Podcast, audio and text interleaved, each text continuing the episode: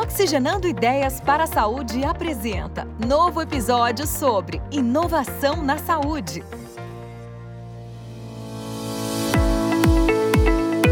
Olá, seja muito bem-vindo ao podcast Oxigenando Ideias para a Saúde. Eu sou Eduardo Mangione, CEO da eFarma, e convido você para se conectar às tendências e novidades junto aos protagonistas que estão transformando o mercado de saúde no Brasil. A doutora Jaqueline Góes de Jesus tem 32 anos, é baiana, graduada pela Escola Baiana de Medicina e Saúde Pública e doutora em Patologia Humana Experimental pela Universidade Federal da Bahia. A pesquisadora integra o time de especialistas que fez o sequenciamento genômico do primeiro caso de Covid-19 detectado no Brasil em apenas 48 horas, um recorde que só foi igualado pelo Instituto Pasteur na França. O projeto, que ganhou destaque nacional e internacional, contou com uma parceria entre o Instituto de Medicina Tropical da Universidade de São Paulo, USP, e o Instituto Adolfo Lutz, também na capital paulista. Seu trabalho recebeu destaque em março de 2020 por meio de moção de aplausos na Assembleia Legislativa da Bahia, por evidenciar a importância do sequenciamento ao lado de outros cientistas nacionais e internacionais. A médica também foi homenageada pelo estúdio Maurício de Souza Produções, ao se tornar uma personagem da turma da Mônica, a primeira protagonista negra da marca, que, com o apoio da ONU Mulheres, desenvolveu o projeto Donas da Rua para celebrar e homenagear as mulheres relevantes na ciência, nas artes, na política e em outros campos da sociedade. Além disso, ano passado ela foi uma das mulheres homenageadas pela empresa Mattel, que produziu uma linha da boneca Barbie dedicada a mulheres que estiveram na linha de frente do combate à pandemia da Covid-19. Doutora Jaqueline Góes, é um prazer recebê-la aqui no Oxigenando Ideias para a Saúde para esse bate-papo de estreia. Obrigada, Eduardo. Obrigada, é um prazer estar aqui com vocês e vamos bater um papo, né? Eu acho que para começar esse nosso papo, eu queria retomar o início da pandemia, onde acabamos de passar a marca dos dois anos de Covid-19, tomando mais de 5 milhões de vidas no mundo. Só aqui no Brasil já foram quase 660 mil pessoas. E para quem não sabe, o seu trabalho de pesquisa foi fundamental para entender o percurso da transmissão do vírus e ajudar a adotar as medidas adequadas para tentar conter a disseminação da pandemia. Não dá para falar inovação em saúde sem falar do protagonismo do seu trabalho e o desafio que foi encontrar uma saída em tempo recorde para essa pandemia mundial. Eu queria que você contasse para a gente um pouco como foi esse processo todo que você viveu. Bom, Edu, para responder essa pergunta, eu vou voltar um pouquinho para tentar explicar como foi toda a trajetória do nosso grupo de pesquisa até chegar a essa plataforma que a gente consegue fazer o sequenciamento em 24, 48 horas. É, o nosso trabalho dentro do sequenciamento da Covid-19, ele na verdade é o resultado de um preparo que foi acontecendo desde 2016, quando a gente passou pela epidemia de Zika aqui no Brasil. No final de 2015, início de 2016, a gente começou a ter muitos casos de uma doença que na época ainda era desconhecida, porque a gente não tinha nenhum relato acontecendo aqui no Brasil, de, de exantema e muitas mulheres, inclusive gestantes, né, foram acometidas. E a gente tinha pouquíssimos genomas do vírus Zika no Brasil, e uma das prerrogativas desse projeto itinerante era justamente aumentar o número desses genomas, né, dessas sequências no banco de dados, para que a gente também pudesse explicar como aconteceu a introdução e a dispersão tão explosiva do vírus da Zika aqui no Brasil. Então, nós começamos lá em 2016 com o projeto Zibra, iniciamos o processo, inclusive, de treinamento da equipe. Então, três pessoas foram treinadas naquela época para realizar o sequenciamento genético. Eu fui uma dessas pessoas. E depois que a gente terminou o projeto, que tinha uma fase itinerante, onde a gente de fato viajou pelo Nordeste a bordo de um micro-ônibus adaptado para laboratório, nós continuamos fazendo o sequenciamento aí dos outros vírus que foram aparecendo. Então, a gente começou com chikungunya, depois teve o surto de febre amarela, a gente também trabalhou com surto de febre amarelo. Eu cheguei aí para a Inglaterra para poder me especializar um pouco mais nessa técnica. Passei seis meses no laboratório, que é um laboratório de referência nessa técnica. Voltei para o Brasil, aí fomos para a Amazônia, chegamos a ser convidados para o Paraguai para fazer vigilância genômica lá. Então, assim, as 48 horas que aconteceram na Covid-19, elas refletem ou elas são a concatenação de todo esse trabalho que vem acontecendo desde 2016. Então, era uma equipe treinada, era uma equipe que já sabia fazer o sequenciamento que por mais que fosse um vírus novo, tinha domínio da técnica. E aí a questão de ser um vírus novo nos traz para um lugar onde a gente precisa ter os reagentes corretos para aquele vírus específico, porque senão a gente não consegue fazer o sequenciamento de forma específica. e era o nosso caso. Então, quando a gente começou a ver né, todos os casos de Covid, que na época nem era chamada ainda de Covid, de uma pneumonia desconhecida no continente asiático, e chegando mais ali para a região da Europa, principalmente na Itália, a doutora Estéia, eu gosto sempre de falar que isso foi mérito completo dela, né? É uma pessoa que já tem muita experiência ela pediu para que a gente organizasse o fluxo de trabalho dentro do nosso laboratório, do nosso grupo de pesquisa, para fazer o sequenciamento genético, porque ela sabia, tinha certeza que o vírus iria chegar, considerando que nós vivemos hoje num mundo globalizado. Né? Então, em questões de horas, as pessoas conseguem sair de um país, de um continente e entrarem em outro continente, inclusive carregando o vírus e podendo, então, assim, espalhar né, a doença, que foi justamente o que aconteceu. Então, essa sabedoria, por já ter vivido outras epidemias que a doutora Esther teve, foi justamente o ponto-chave para a gente ter conseguido fazer tão rápido. Então, janeiro e fevereiro de 2020 foram dois meses em que a gente, em associação com o Instituto Adolfo Lutz, nós preparamos não só a equipe, mas como também o laboratório para receber a amostra de um vírus respiratório, onde a gente precisa ter um cuidado um pouco maior, porque é um vírus que pode ser, inclusive, transmitido pelo ar, né? Então a gente precisava ter esse cuidado. E com isso, então, a gente passou esses, eu vou chamar de dois meses, mas foi mais ou menos um mês e meio, em que nós preparamos não só a equipe, como o laboratório, como fluxo de trabalho, a rotina laboratorial para a possível chegada do vírus. Então, quando foi confirmado o primeiro caso, a nossa equipe já estava preparada, junto com a equipe do Adolfo Lutz, para realizar o sequenciamento genético. E aí fomos muito felizes, né, de termos conseguido é, tão rapidamente. Isso é uma questão que eu acho que vale a pena citar aqui. Não foram as 48 horas elas não são um recorde, né? Assim, talvez para o restante do mundo, para o que o Brasil conhecia, sequenciamento sim, mas a gente, a nossa proposta era de fazer em muito menos tempo, né? E o primeiro foram duas tentativas, a primeira tentativa foi nas primeiras 24 horas e a gente não obteve o genoma completo, só um genoma parcial de 76%, que já era passível de ser, né, trazido para a comunidade científica, divulgado, mas o perfeccionismo não deixou. E aí, é, junto com a equipe, nós mudamos um pouquinho o protocolo e fizemos novamente o sequenciamento, que deu, de fato, 97,8%, quase 98% ali do genoma, que foi o que nós apresentamos para a comunidade científica em 48 horas. Então, acho que essa é a história aí dessas 48 horas e desse sequenciamento, que, obviamente, desencadeou uma série de outras ações, não só dentro do nosso grupo, mas eu acho que em muitos outros grupos no Brasil, né? Foi, eu diria que um pontapé inicial para que as pessoas começassem a fazer sequenciamento genético, rastrear os casos positivos e tentar trazer o máximo de respostas é, no, no âmbito da saúde pública. Fascinante, doutora. Eu pessoalmente não imaginava que o sequenciamento genético de doenças aí, como Zika, Ebola, foi fundamental para o desenvolvimento de estratégias de combate, né, para essa epidemia que Sim. a gente viu agora. Interessante.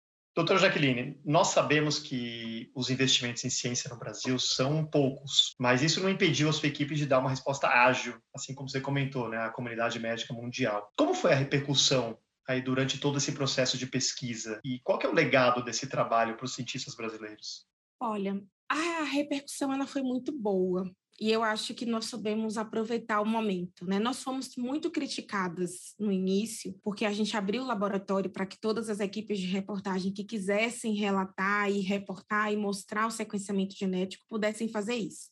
E fomos, assim, realmente criticadas no início, mas depois eu creio que toda a comunidade científica brasileira se beneficiou né, desse posicionamento que a doutora Esté teve em abrir o laboratório dela. É, o Lutz não quis, na época, fazer esse processo de divulgação científica, eles são um órgão diferente, né? Trabalham com uma proposta completamente diferente. Então eles são mais fechados nesse aspecto e em muitos momentos eles acabavam recusando as entrevistas, recusando as equipes de reportagem. E a doutora Stephanie, por um outro lado, que é um lado, inclusive, que eu corroboro com o pensamento dela, eu acho que a gente tem mais aqui mostrar, porque na realidade não estamos fazendo absolutamente nada para nós mesmos. Eu comentei para vocês que estou escrevendo um, um artigo hoje, e nesse artigo eu comento, né, algo que eu sempre falo, o objeto da ciência e o objetivo da ciência tem que ser as pessoas. Né? Nós não fazemos ciência porque a gente quer encher o nosso ego, porque a gente quer mostrar que sabemos. Nós fazemos ciência porque nós estamos buscando a melhoria da qualidade de vida da população.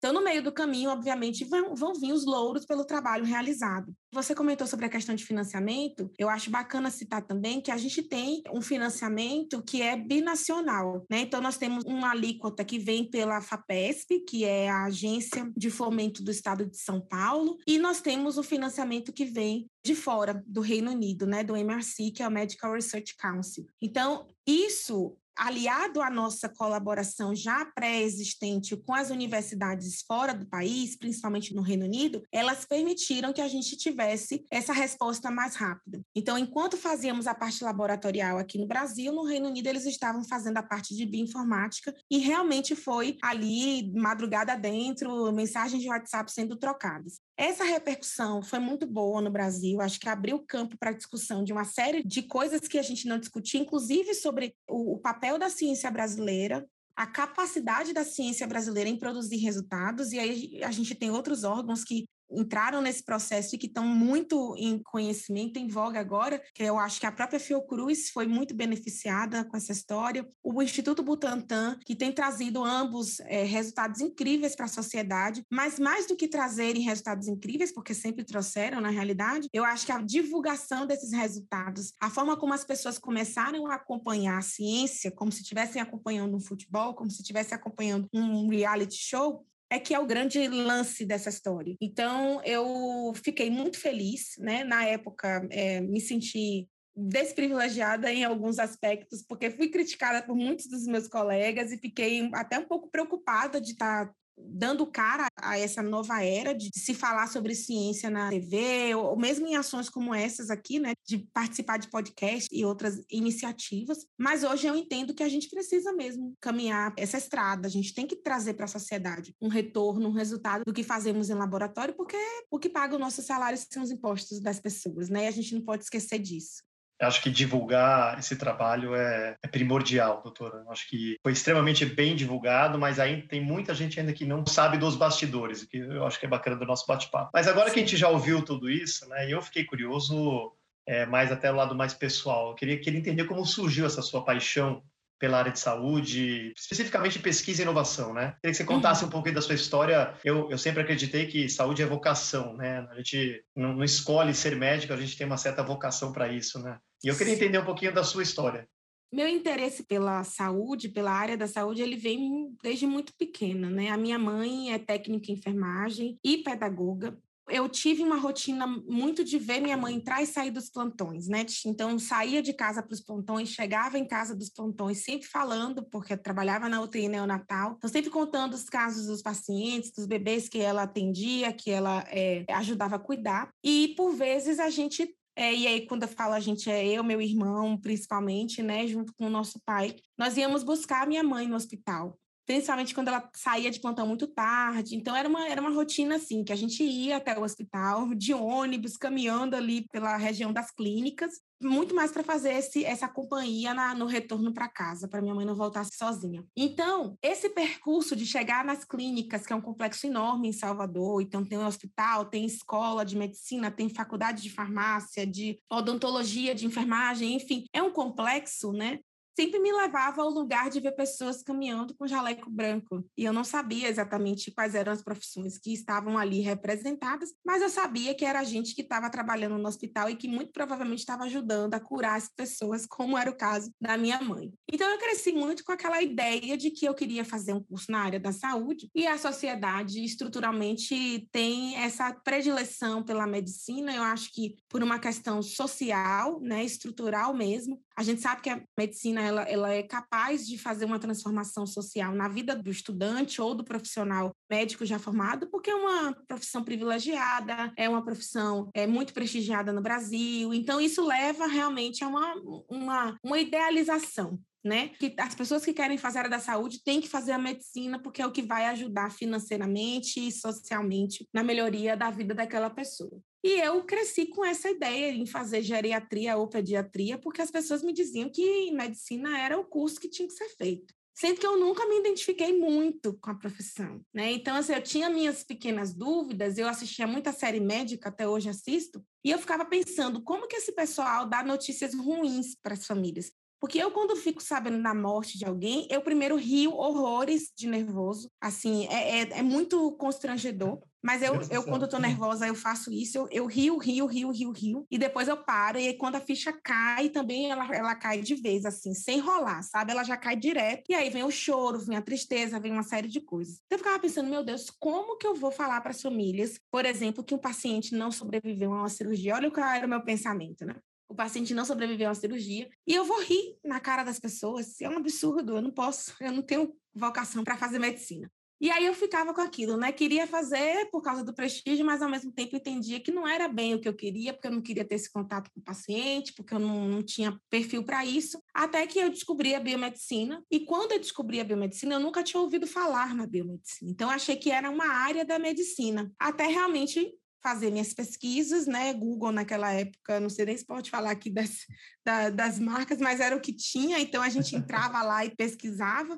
E aí eu descobri que a biomedicina era um curso que me encantava muito, porque eu queria ser analista clínica. Então eu queria ter um laboratório de análises clínicas, eu queria trabalhar com amostras, eu queria poder dar diagnóstico de determinadas doenças para as pessoas e fui me encantando com isso. Quando eu entrei na biomedicina, eu comecei a ter aula com professores que já faziam a parte de pesquisa. E foi aí que eu me apaixonei pela pesquisa. Porque quando eu ouvi os meus professores falando, porque ah, a gente faz assim com camundongo, e a gente testa tal droga, e a gente faz tal teste, ou então a gente pega a célula e aí eles levavam imagens, né, para ilustrar é, determinadas atividades dentro da ciência, ou mesmo conteúdos. Eu falava, nossa, isso é muito legal, eu quero mexer no microscópio, eu quero manipular os animais. Então, assim, eu tinha uma coisa que eu tinha que experienciar aquilo. E comecei então a fazer os mini cursos que eram oferecidos pela própria faculdade. Tudo que aparecia eu estava lá até que começaram a surgir as oportunidades para iniciação científica. Em muitos processos seletivos, o seu requisito é o mínimo do terceiro semestre no curso de biomedicina, porque o primeiro e o segundo a gente está muito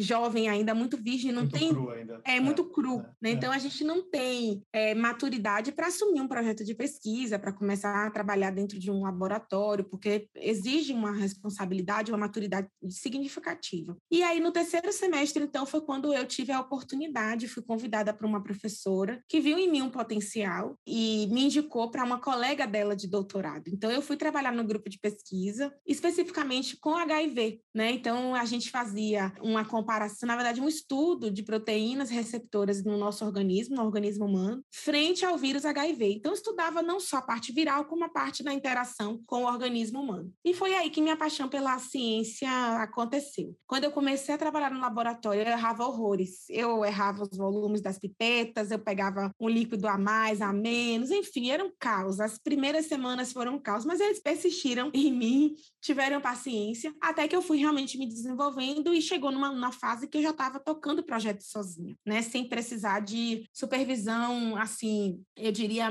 mais próxima e contínua. Então, com isso, eu fui me apaixonando mesmo pela ciência, fui querendo mais é, dar continuidade. Ainda flertei um pouco ali com diagnóstico por imagem, fiz uma habilitação em, em bioimagem, mas depois veio a história de fazer um mestrado, que aí me brilhou os olhos, porque eu pensava, meu Deus, eu vou ter um projeto meu para poder tocar sozinha, e eu vou ter que mostrar maturidade, e é isso que eu quero. E aí foi quando eu me apaixonei pela ciência. Então, de lá para cá, eu não me recordo de um dia não ter tomado banho pensando num experimento que eu tinha que fazer ou deixar de fazer. Então, assim, a vida do cientista ela é essa, né? A gente está, às vezes, fazendo as atividades mais inusitadas e vem os insights para coisas que a gente está lidando ali no ambiente laboratorial. E a minha vida é muito desse jeito. Doutora, você é espetacular a história, acho que é uma inspiração mesmo. Você, você é um grande exemplo, e eu acho que, falando de inspiração, né, você é uma inspiração para milhares de meninas também que querem seguir seus passos, podem seguir seus passos aqui. E nos dias de hoje é muito importante a gente disseminar modelos de liderança feminina para incentivar aí uma, uma maior inclusão né, na área que ainda é predominantemente uma área masculina.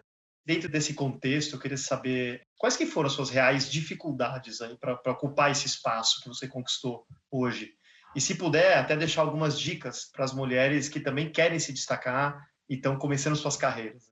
Acho que as minhas principais dificuldades foram realmente conquistar um espacinho ali num grupo de pesquisa. Aliás, não vou nem falar do grupo de pesquisa, porque eu acho que foi mínimo, mas no ambiente da Fiocruz, Bahia, né? Quando eu entrei, em 2009, eu entrei na Fiocruz, eu era uma das poucas negras. E acho que talvez a única que estava em uma posição de formação. Né? Isso foi impactante para mim, mas naquela época eu achava que era normal. Eu ainda não tinha letramento racial, eu não tinha letramento com relação à diversidade de gênero. Então, assim, para mim era normal estar naquele espaço, me sentia privilegiada, né? Num, num, bom sentido é do privilégio, digamos assim. Eu me sentia realmente sortuda por estar ali, por ter conseguido a vaga e via assim sempre a necessidade de provar que eu era sempre muito boa. Então, é, eu ouvi ao longo da minha trajetória na Fiocruz pessoas, professores que eu tive de disciplinas de mestrado, de doutorado, me elogiando para o meu supervisor, dizendo que eu era uma aluna muito boa. Mas eu acho que muito desse meu desempenho vinha desse lugar de que eu precisava ser boa para estar ali, porque não era o meu local, né? Não era um ambiente onde eu me sentia confortável tinha que se provar um pouco mais do que eu, normal. Exato, exatamente. Então, assim, ninguém me, me, me cobrava dessa forma, mas eu me cobrava. Né? Eu achava que para estar ali, pelo fato de não ser um ambiente em que eu me reconhecia, porque não tinha outros que visualmente me representavam, eu precisava ser a excelente. E com isso eu caminhei aí por uns quatro a cinco anos desse jeito. Até que a gente começou a experimentar, e eu acho que isso não só na Fiocruz, mas nas universidades federais e nas universidades particulares também, o fenômeno, primeiro, das cotas e segundo, do incentivo vindo do ProUni, né? Então, a gente começou a observar uma mudança do perfil do estudante. Eu começava a ver muito mais estudantes de iniciação científica, que eu já tinha sido, né, anteriormente, negros do que na minha época, né? E isso foi uma coisa assim que eu fui percebendo mas que eu ainda não tinha total consciência até realmente começar a estudar as questões de raça e gênero, que combina também com o meu processo de identificação e de reconhecimento como uma mulher negra. Então, para mim foi difícil nesse aspecto, principalmente na questão da credibilidade. Então, eu sempre achava que as pessoas não me davam crédito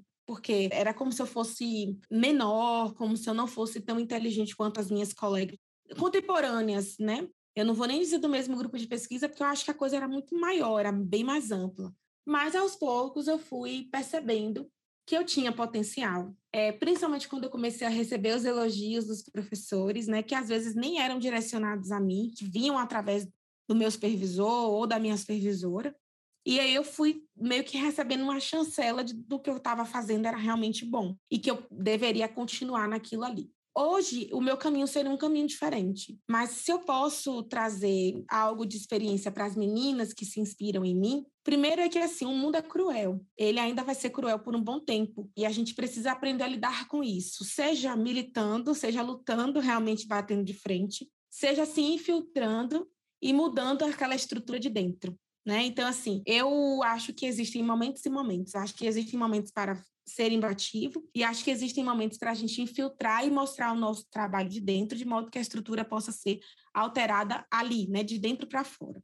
Então, o que eu consigo dizer hoje para as meninas que se inspiram é que tudo aconteceu na minha vida porque eu tive oportunidade. E aí, essa oportunidade eu devo principalmente a Deus, que é, que é um, um ser que eu acredito e que coloco realmente a minha fé nisso. E aí eu chamo de universo, tem horas que chamo de espiritualidade, enfim, é uma miscelânea, eu diria, de conexões espirituais que eu até hoje acredito que fazem parte do meu caminho e que me ajudaram muito nesse processo de entender onde eu deveria pisar ou não. Um segundo conselho, eu acho que a gente precisa ser diplomático em muitos aspectos. Ser diplomático nos ajuda a ser ouvidos e a ser, talvez, levados em consideração. Não que a gente não deva ser levado em consideração, a gente deve, mas infelizmente a estrutura no nosso país, seja ela social, seja ela dentro de institutos, né, ela ainda é uma estrutura misógina, racista, é uma estrutura que não dá crédito às mulheres.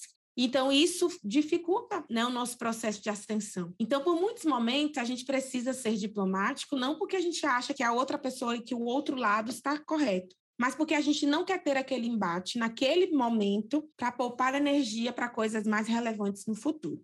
É quase como escolha as suas batalhas aqui. Né? Escolha as suas batalhas, exatamente isso. Legal. E eu acho que um terceiro conselho às vezes eu tenho muito cuidado de dar esse conselho, que é o não desista, né? Porque a estrutura vai fazer você ter vontade de desistir, né? Você vai ser assediado, não que isso seja certo, mas que ainda acontece. Você vai viver relações tóxicas dentro da ciência, dentro do processo ali de hierarquia que existe dentro da ciência. E, e, em muitos momentos você vai pensar, eu não preciso estar aqui. De fato, não precisa. Mas se quer se tornar um cientista, precisa passar por aquelas etapas para que lá na frente possa ser uma pessoa diferente. Então, hoje, eu vivo o outro lado da moeda, né? Eu vivo o lado de quem já orienta estudantes. E eu tenho um cuidado muito grande de não ultrapassar a linha do bom senso, não ultrapassar a linha dos limites entre a hierarquia, né, que, que a hierarquia realmente existe, né, para não ser autoritária, para não ser tóxica para as minhas alunas e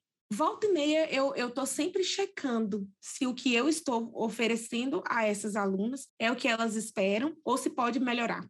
Né? Tanto porque eu estou sendo muito over, estou cobrando demais, ou porque eu esteja cobrando de menos. Então, assim, eu tenho esse cuidado. Mas eu acho que isso é um pensamento de orientadores da minha geração. Então, muito provavelmente, daqui 5, 10, 15 anos, a gente já nem tenha tanto essa discussão sobre a questão da toxicidade, do autoritarismo dentro da ciência. Mas eu vivi isso e eu acho que muitos de nós, né, que, tá, que hoje estão nesse lugar da pesquisa, de estarem desenvolvendo seus próprios grupos de pesquisa, viveram isso porque era o que, tá, o que existia na época, era como as coisas aconteciam e não se discutia. Eu queria só colocar um fato interessante para corroborar com, com, a doutora Jaqueline. As pesquisadoras hoje representam 53% do total de bolsistas de pós-graduação, mas a gente vê o afunilamento da participação delas na carreira científica não refletir essa realidade de acordo aí com o Ministério da Educação. Ou seja, tem muita luta para a inclusão feminina pela frente, né? Não tenha dúvida uhum. que o que você comenta é totalmente real, o que você vivenciou é muito real, né? Agora, voltando ao tema da pandemia, doutora, as health techs, né, as empresas de, de tecnologia na área de saúde, elas vêm chamando a atenção pelo crescimento em número e investimentos aí nos últimos anos. O uso de telemedicina, por exemplo, é, desde que foi aprovado em caráter emergencial para assistência médica à distância, remota, mudou o relacionamento médico-paciente e vem crescendo muito. Como pesquisadora, você enxerga a oportunidade na, na agilidade e na flexibilidade da regulamentação desse nosso setor de saúde? Sim, eu acredito. Eu tenho minhas ressalvas, porque eu acho que a gente ainda precisa aprimorar, mas eu acredito que você facilita muitos aspectos é, de atendimento mesmo ao paciente, que antigamente era dificultado pela questão das mobilidades, né? Então, o fato de você hoje alcançar um paciente, estar tá num local remoto, porque você consegue falar com ele por uma videoconferência, isso facilita muito. Muito provavelmente está tendo um impacto significativo que a gente só vai saber daqui 5, 10 anos, porque é o tempo que se leva, né, para a gente poder avaliar esses indicadores. Eu acho que a gente ainda precisa melhorar um pouco. E aí eu não falo só na realidade brasileira, né? Vocês devem saber, recentemente eu voltei de Londres, estava morando lá, e eu senti o impacto da telemedicina pura, né? Porque como o mundo inteiro entrou nessa fase é, pandêmica de isolamento e distanciamento social, o sistema de saúde no Reino Unido, que é o NHS, ele também preconizou é, a questão do trabalho remoto, das consultas remotas. E eu participei de algumas, né? Eu fui consultada remotamente algumas vezes. E é um pouco estranho, porque você recebe uma ligação, às vezes é uma ligação de vídeo, às vezes é uma ligação de áudio. E aí você tem que tentar explicar para o paciente tudo que está acontecendo com você, sem que ele te veja, sem que ele toque, sem que ele faça uma anamnese mais detalhada, sem que ele faça um exame de averiguação, né? Então, assim, eu achei muito estranho, mas ao mesmo tempo eu fiquei pensando: imagina se não tivesse a telemedicina, muito provavelmente eu não teria acesso a esse atendimento e teria que aguardar o final da, da pandemia, que a gente não sabia quando que ia ser, nem sabe ainda, né? Para falar a verdade. Exato. Ia ter que aguardar. Eu hoje vejo as health techs realmente como um nicho muito específico, mas ao mesmo tempo um nicho que tem um potencial para aumentar muito, muito, muito a qualidade dos serviços de saúde hoje no mundo, não só no Brasil. Então, eu sou a favor. Eu acho que a gente precisa fazer ajustes, como tudo na vida, nada é imutável, as coisas vão começando e vão aprimorando. Eu sou muito aberta à inovação. Não é à toa que consegui fazer o sequenciamento usando um aparelho que cabe no bolso, né? Se a gente for pensar aí nos, nos grandes equipamentos mais conhecidos, Sanga, Illumina, Ion Torrent, né? Você pega um que põe no bolso e, né? como que faz isso? Qual que é qual que é a acurácia desse bichinho aí que vocês tanto defendem? Então, assim, a gente teve que passar por um processo de amadurecimento, inclusive da plataforma que a gente usa, né? Ela não, não foi logo de cara excelente, então ela está sendo aprimorada. Né? Eu acho que a gente está no caminho para aprimorar, mas eu, eu, sinto uma diferença significativa. Acho que a pandemia veio para mostrar um pouco desse potencial que a gente tem. Muito interessante escutar seu ponto de vista, doutora, porque eu acabei de voltar da SXSW, que é o South by Southwest, em Austin. Sim que é o maior uhum. evento de inovação do mundo, né? E uma das palestras foi justamente da, na liderança lá do CEO global da Pfizer, o Albert Bourla. Foi a empresa que conseguiu trazer para o mercado uma vacina segura, né, com 95% de eficácia, a primeira com base lá no mRNA, uhum. em menos de um ano, né, e nas palavras dele, onde normalmente levaria ao menos 10 anos. Incrível. Ele comentou que está otimista com o futuro, e reforçou que devemos esperar um verdadeiro renascimento da ciência na próxima década para cura e tratamento de muitas doenças. Além disso, ele também comentou que foi fundamental o apoio dos órgãos regulatórios para avaliar todo o processo de desenvolvimento da vacina. Vimos na prática que é possível, né? E o tamanho do impacto positivo na saúde da população foi, obviamente, brutal, né? Está sendo brutal. O mercado de investimento, especialmente entre as startups, tem reagido positivamente a essa nova tendência. As cifras impressionam, né? Os dados da, da CB Insights é, nos diz que em agosto do ano passado, é, tivemos um crescimento anual de quase 170% nos investimentos em telemedicina, totalizando mais de 5 bilhões de dólares em, em 2021 sozinho, tá? Não há mais volta, concordo. A saúde agora é tech, inteligência artificial, telemedicina, IoT, realidade aumentada, muita pesquisa, né? até aparelhos que você comentou, aparelhos que você coloca no bolso, né? desse tamanho, né? dessa portabilidade, que conseguem ajudar no sequenciamento genético. Você concorda que a tecnologia proporciona mais acesso e democratização da saúde? Eu acho que a tecnologia principalmente a, a portabilidade, né, a, a, característica e a, talvez acho que até o objetivo da portabilidade que hoje se existe e que as empresas trabalham muito em cima disso, tem feito com que estudos que, e eu vou falar aqui da área da ciência, mas eu acho que dentro da saúde é muito, muito similar, técnicas e estudos que eram realizados em grandes centros hoje conseguem ser realizados em pesquisas de campo. Né? Você consegue entrar em contato com laboratórios menores em, nas regiões que precisam ser estudadas ou mesmo montar um laboratório é, móvel nessas regiões e realizar investigação de uma série de coisas naquele ambiente ali por causa da portabilidade, por causa dessas novas iniciativas da área de tecnologia. Eu vejo isso também na prática clínica. Então, coisas que antigamente eram praticamente impensadas, hoje a gente consegue ter acesso a regiões muito remotas por causa das tecnologias que são novas. Então, para mim, as tecnologias elas hoje de fato estão vindo como como um quê de revolução do que a gente está vivendo e trazendo novas novos insights, novas perspectivas, novas abordagens. E eu acho que a pandemia acelerou ainda mais isso, né? Coisas que muito provavelmente ainda estavam em desenvolvimento, foram muito requisitadas, foram muito colocadas em discussão e conseguiram avançar. E aí eu trago de volta o caso das vacinas, né? Como o próprio presidente da Pfizer falou, as pessoas falam muito sobre a questão das vacinas terem sido desenvolvidas em um ano. Mas a gente esquece de dizer que não é só uma questão tecnológica, é uma questão regulamentar, né? A gente precisa dos órgãos regulatórios para cada etapa, que foram inclusive aprovadas em caráter de emergência. Então, coisas de papelada burocráticas, que levariam cinco anos para serem resolvidas, foram resolvidas em alguns meses ou, ou, dias, né? Isso facilitou todo o processo. E acho que mais do que isso, a colaboração científica. Eu acho que a comunidade científica, acho que a comunidade tecnológica se juntou nessa pandemia.